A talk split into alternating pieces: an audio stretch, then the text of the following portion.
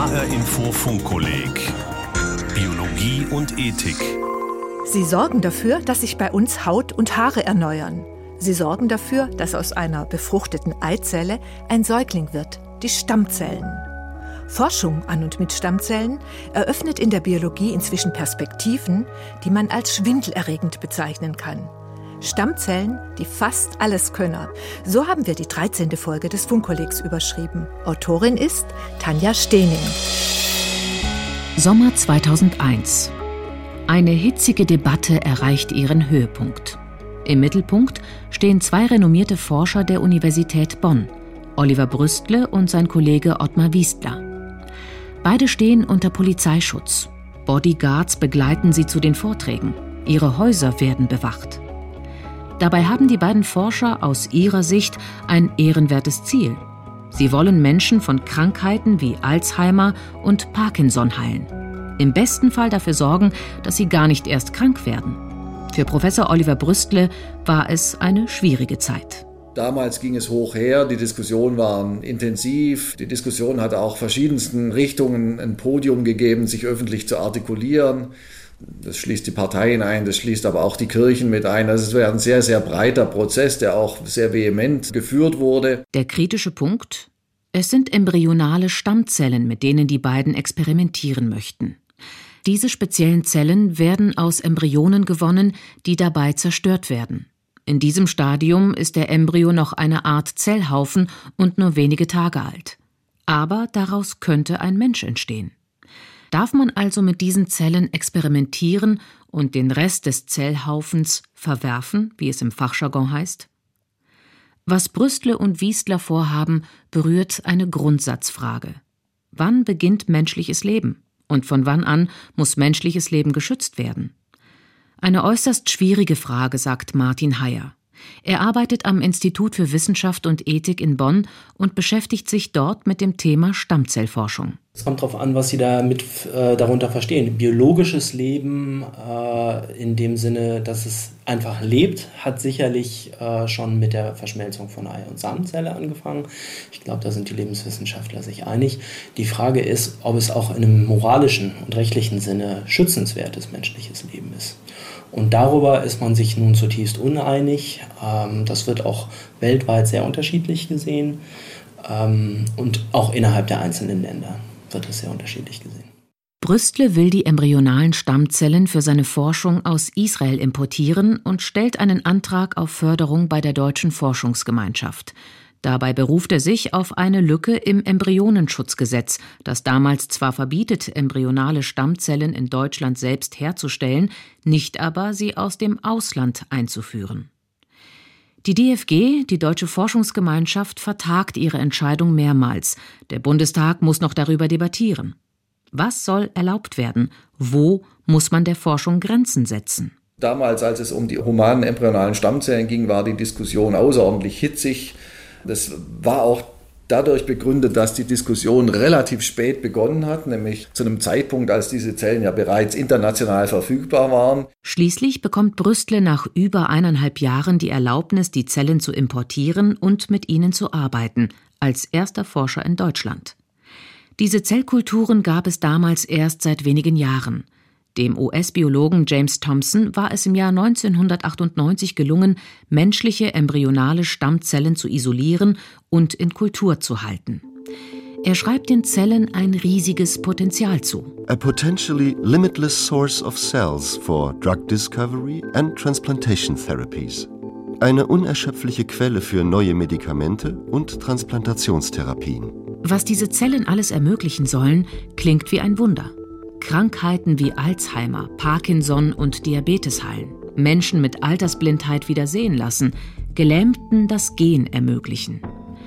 Was Forscherinnen und Forscher zu solchen Visionen anregt, ist eine ganz besondere biologische Eigenschaft von embryonalen Stammzellen. Sie sind Alleskönner. Das heißt, aus ihnen kann alles werden. Sie können sich in jeden Zelltyp verwandeln, den es im Körper gibt, von der Haut bis zur Nervenzelle. In der Fachsprache heißt das, sie sind pluripotent. Auch Dr. Michael Peitz, ein Kollege von Brüstle, arbeitet an der Universität in Bonn mit Stammzellen. Aus diesen pluripotenten Stammzellen kann alles werden, was den menschlichen Körper ausmacht. Der gesamte Embryo entsteht aus diesen Zellen.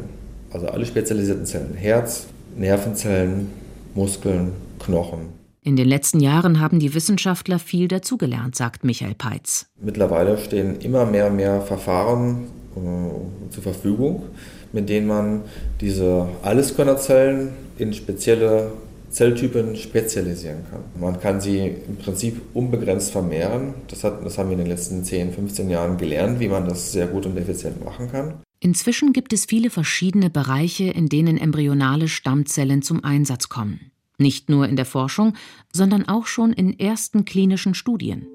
Zum Beispiel als Therapie gegen Parkinson. Bei dieser Erkrankung sterben spezielle Zellen im Gehirn der Patienten ab, Nervenzellen, die als chemischen Botenstoff Dopamin verwenden.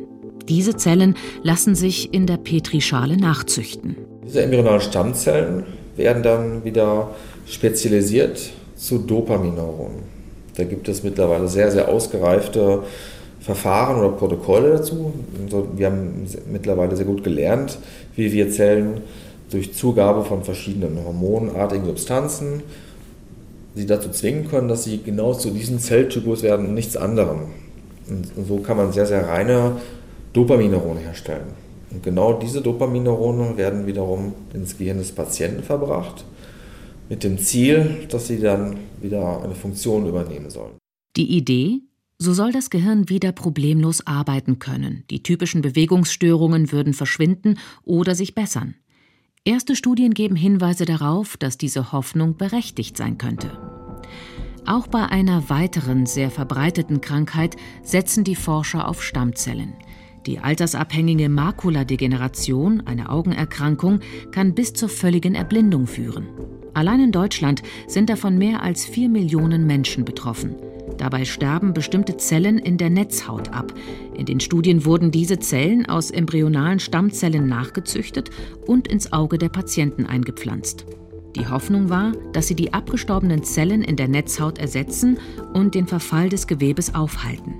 Und tatsächlich, ein Großteil der Patienten konnte danach wieder besser sehen.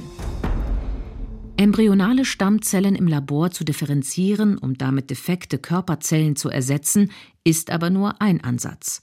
In der medizinischen Grundlagenforschung spielen die Stammzellen viele unterschiedliche Rollen.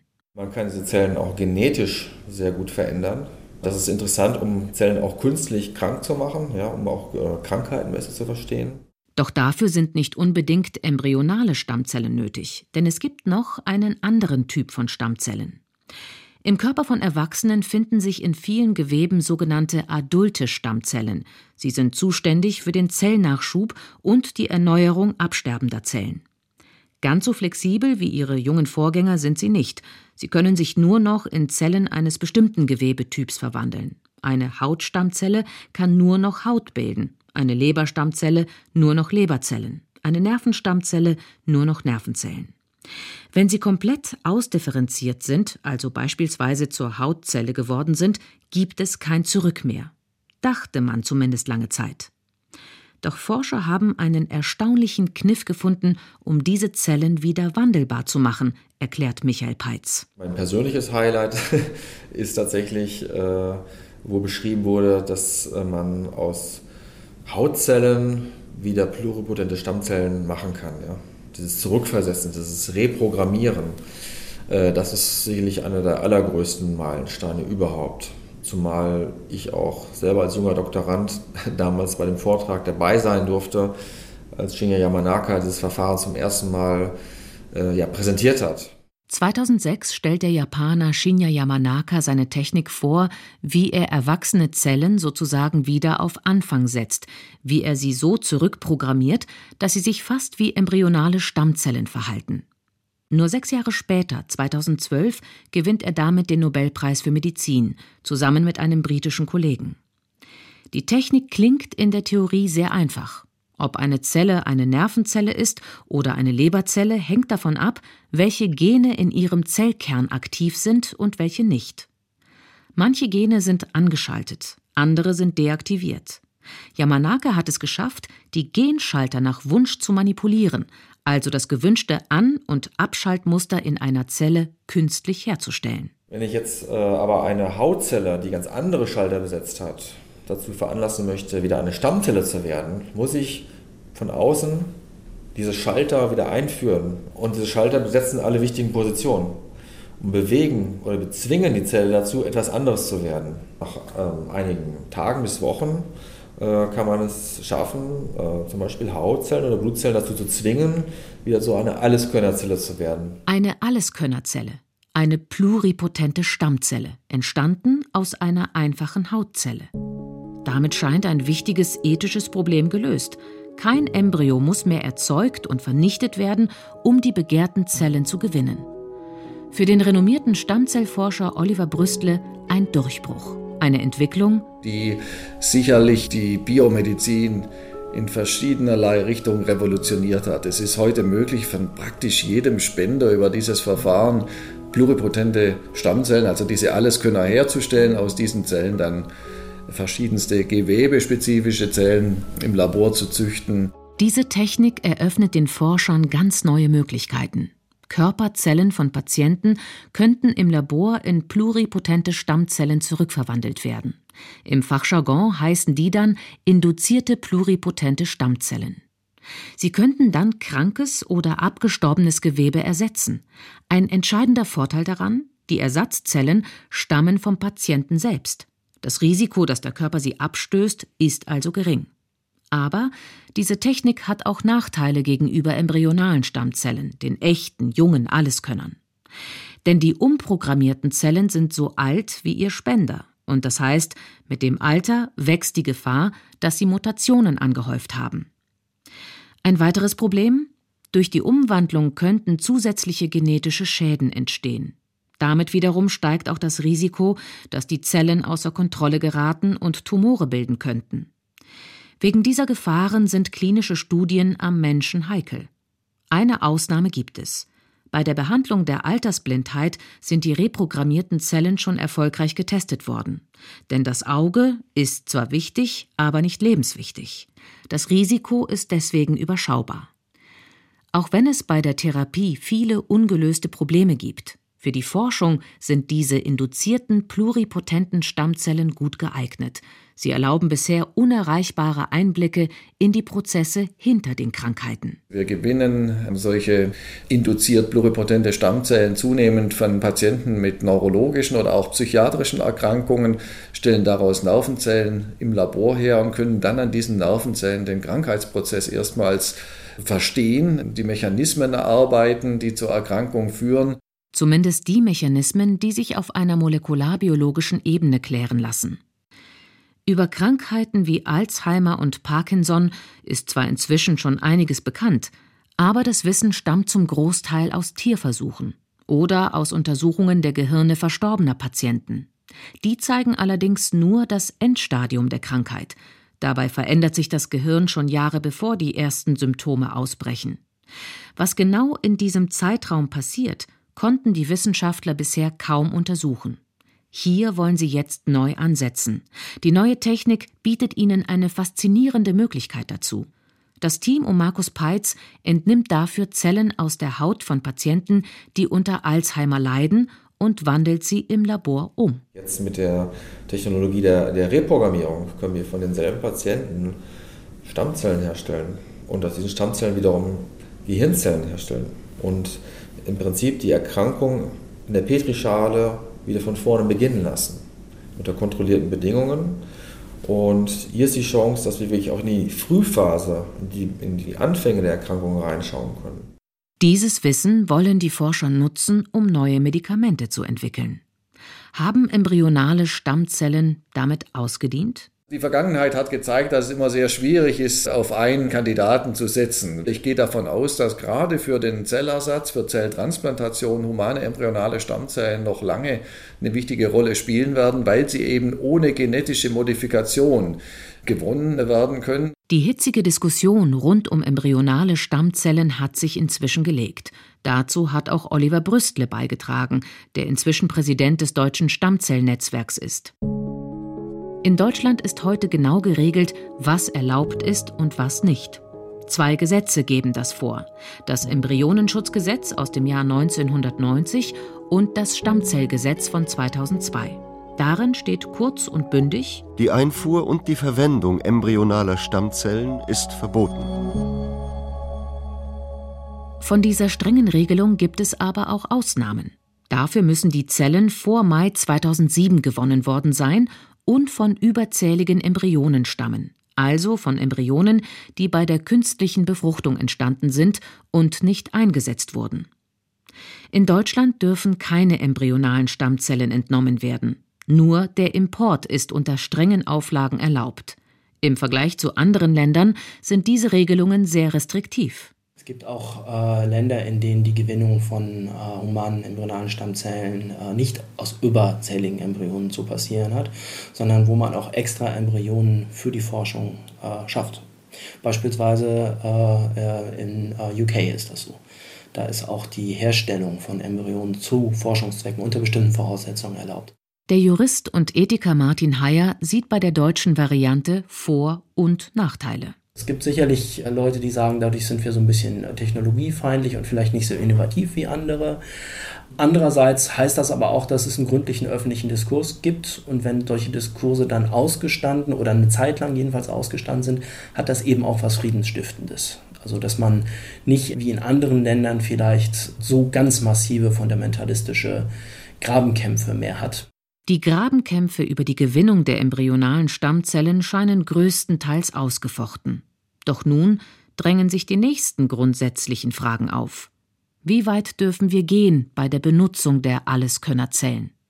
Es mehren sich Berichte von Forschern, die Tiere mit menschlichen Geweben heranzüchten, sogenannte Mischwesen oder Chimären. Einige Forscher wie Oliver Brüstle sehen darin die Zukunft der Organtransplantation. Ja, die Chimärenfrage ist äh, sicherlich auch eine, eine, Frage, die ethisch äh, intensiv diskutiert wird. Hier geht es ja konkret darum, wird es möglich sein, für, für manche Organe quasi Organersatz äh, in einem Tier äh, zu züchten. Ähm, es gibt da bereits beeindruckende Erfolge äh, von verschiedenen Gruppen. Ähm, insbesondere aus Japan. Auch in Amerika wird daran gerade intensiv geforscht. Pablo Ross von der Universität Kalifornien meldete im letzten Jahr einen großen Erfolg. Sein Team hat ein Schwein mit einer Art menschlichen Bauchspeicheldrüse gezüchtet.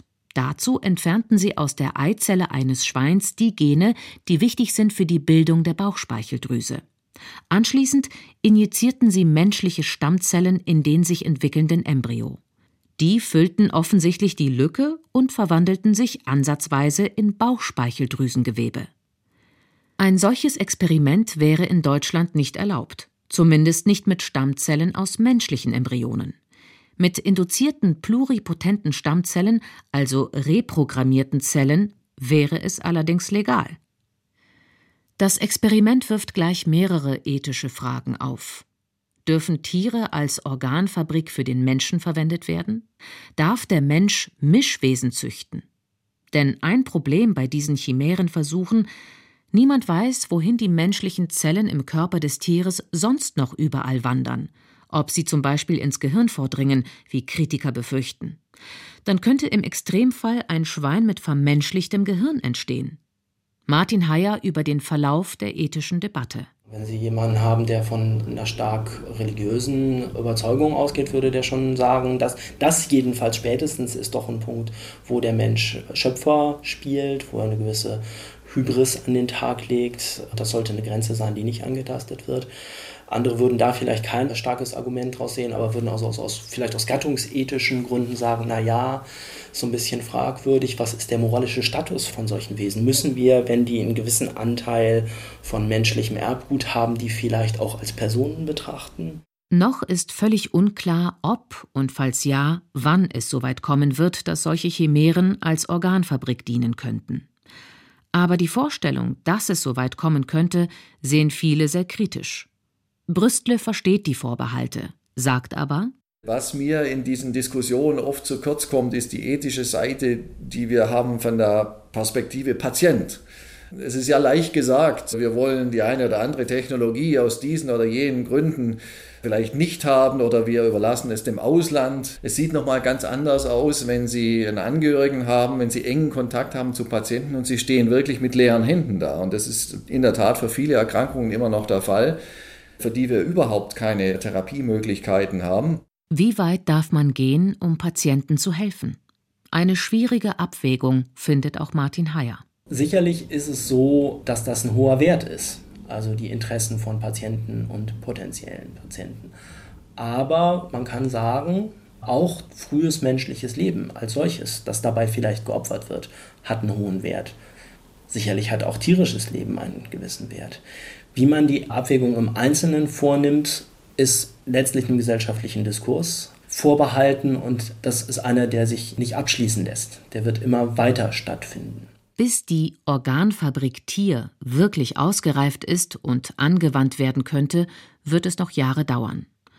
Doch nicht nur die Züchtung von Chimären wird kontrovers diskutiert, auch andere Stammzelltechniken stehen in der Kritik. Allen voran eine Technik, die es unfruchtbaren Frauen ermöglichen könnte, ohne klassische Eizellen schwanger zu werden. Japanische Forscher haben dazu erfolgreich Experimente mit Mäusen gemacht. Sie haben aus Mäusestammzellen Mäuseeizellen gezüchtet und diese künstlichen Eizellen dann im Reagenzglas befruchtet. Danach wurden sie den Weibchen wieder eingesetzt. Aus den befruchteten Eizellen wuchsen normale Mäuse heran, die sich auf normalem Wege fortpflanzen konnten. Die Vision? Eines Tages könnte man einer unfruchtbaren Frau einfach Hautzellen entnehmen, diese dann in Stammzellen und weiter in Eizellen umwandeln und in der Petrischale befruchten.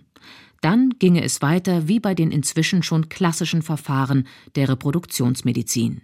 In 20 bis 40 Jahren ist Sex nicht mehr nötig. Er wird als unanständig gelten, ja sogar als verantwortungslos. Möchte ein Paar Kinder, gibt die Frau ein Stück Haut ab, aus dem die Eizellen entwickelt werden. Der Mann liefert die Spermien. Die Befruchtung erfolgt im Reagenzglas. Dort könnte dann eine rigide Qualitätskontrolle erfolgen nach den Kriterien schwere genetische Defekte, Disposition zu anderen Krankheiten, Aussehen sowie mit geringer Prognosekraft Intelligenz. Das schreibt Henry Greeley, Stanford-Jurist, in seinem Buch The End of Sex and the Future of Human Reproduction. Qualitätskontrolle im Reagenzglas und dann womöglich die Qualität auch noch verändern. Schließlich lässt sich die Stammzellforschung hervorragend mit einer weiteren neuen Technik kombinieren, der Genchirurgie mit Hilfe von Genscheren, mit denen sich gezielt und rasch Erbgut verändern lässt.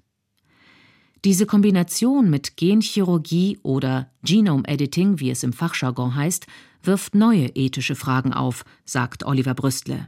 Da äh, ist in den äh, letzten Monaten äh, eine intensive Diskussion äh, entbrannt darüber, wie früh äh, soll man denn solche Werkzeuge einsetzen. Insbesondere sollte man so weit gehen, ähm, die Erbinformation bereits in der Eizelle zu verändern, was theoretisch möglich scheint.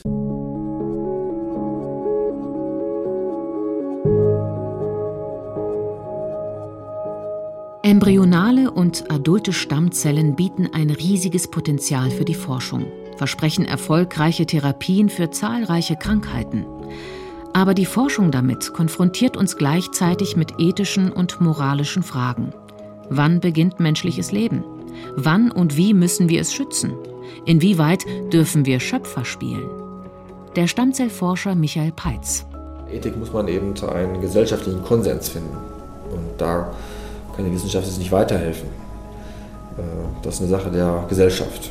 Und deswegen versuchen wir eben auch als Wissenschaftler auch Kontakt zu halten äh, zur Gesellschaft um zu vermitteln, woran wir arbeiten, damit auch, äh, ich sag mal, nicht entfremdete völlig falsche Bilder entstehen im Kopf, womit man da arbeitet. Aber auch wenn die Bilder im Kopf der Forschungslage in den Labors entsprechen, einfach sind die Entscheidungen nicht.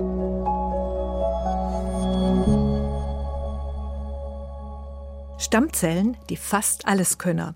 Tanja Stehning war Autorin der 13. Folge des Funkkollegs Biologie und Ethik.